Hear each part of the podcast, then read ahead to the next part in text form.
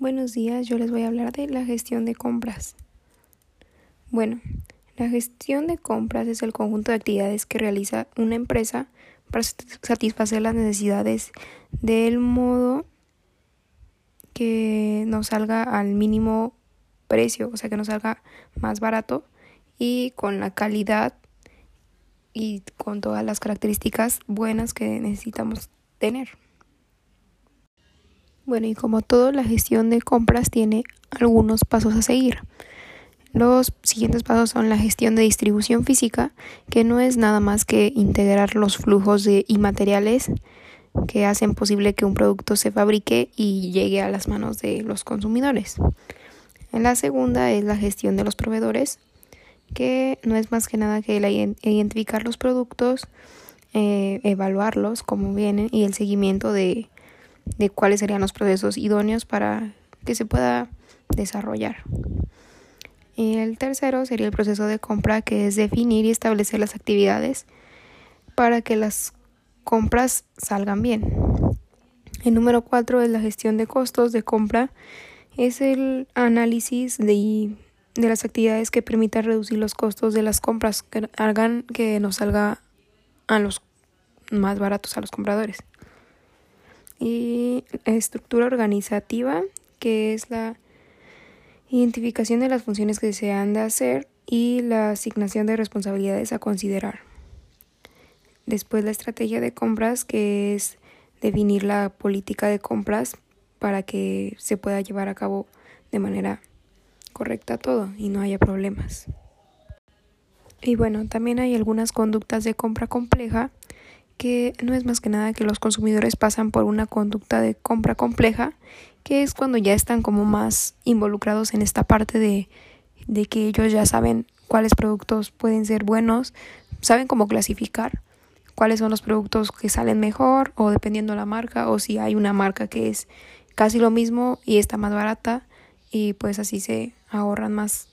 un poco de dinero podría ser, pero teniendo la misma calidad y también las funciones de compra es posible distinguir funciones que podrá desempeñar la gente para hacer una buena compra, que puede ser el iniciador, el influyente, el comprador, el usuario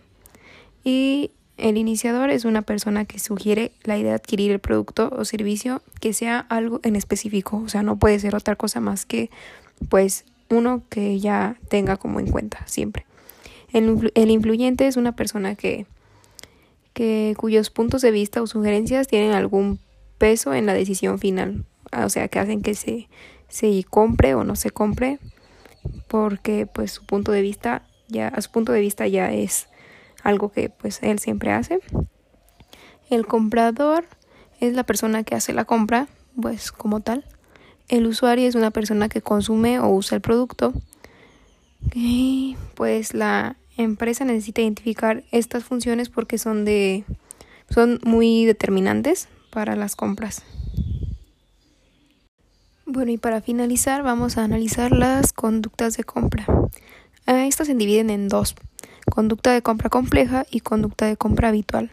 La conducta de compra compleja es que a veces el consumidor eh, participa mucho en una compra, pero pues no observa diferencias entre marcas, o sea, solamente se basa en el hecho de que la compra le resulta costosa o poco frecuente y riesgosa. En este caso, el comprador realiza, eh, realiza compras en diferentes lugares, no solo en uno,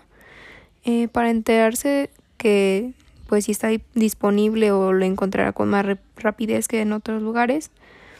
y pues las diferencias de marcas no son notorias y la conducta de compra habitual es como cuando pues nos, las personas no saben mucho de pues que van a comprar y solamente lo compran, pues dicen, por ejemplo, ah, este es un aceite, pues este me llevo. No necesariamente checan como las marcas o si es bueno o si puede afectar algo en tu salud. Entonces nada más la compra de compra habitual es que los consumidores no buscan exhaustivamente la información sobre las marcas, como les decía, ni evalúan ninguna característica, eh, pero son por lo contrario eh, receptores pasivos. Cuando ven anuncios por televisión o algo así, eh, pues les, les resulta familiar la marca, pero no forman una actitud hacia una marca, o sea, pues como que les da igual, o sea, solamente dicen, ah, pues ya la vi en la tele, pero pues no le puse atención así, como que si es muy bueno o no. Y pues debido a esto no están tan involucrados con el producto, solamente lo compran por comprar. Y pues creo que básicamente eso sería lo las conductas de compras y el proceso de compra que les explicaba. Bueno, gracias por su atención.